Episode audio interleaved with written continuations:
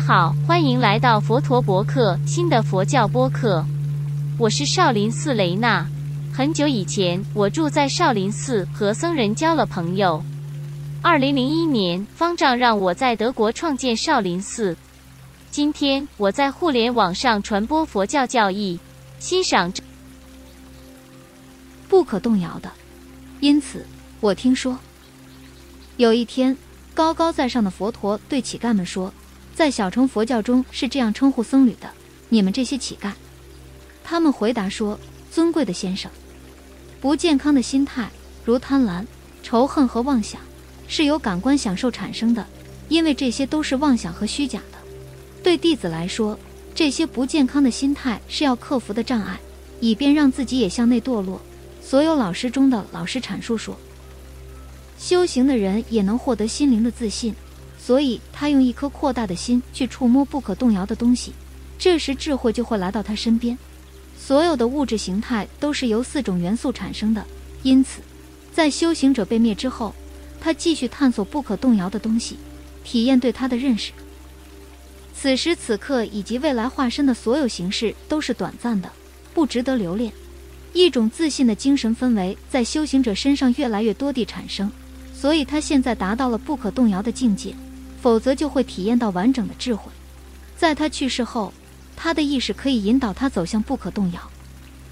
但是，在对所有状态的感知结束而不保留任何部分的地方，寻求者到达了最平静的地方，到达了完全的虚无。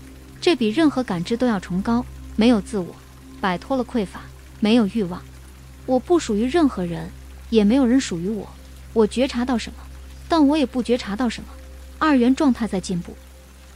有些学生会达到涅槃，但有些学生不会克服已经产生的东西。即使涅槃对你来说不是还，也许它不是你的，它也不会是你的还。然而不要执着于涅槃，执着会阻碍成就，最终的结果始终是开悟。不健康的心态、感官享受、信心，此时此地的物质形态，而且在新的化身中，在虚无中感知巨大的虚无。既不感知任何东西，也不感知任何东西，这就是通往无门的无路。通过不执着达到不死亡。尊贵的领主们，我告诉你们，这就是你们能够跨越河流的方法，这就是你们能够找到救赎的方法。无限等待着那些放手的人，他们什么都不感知，却又能感知。他们看不到形式，也看不到空虚，他们什么都不执着，他们把自我留在了一维空间里。从而达到完美的感知力。感官快乐和感官知觉是抑制因素，因为什么都不会留下，一切都会消失。道路就是目标。对意志的权利也给予对身体的权利。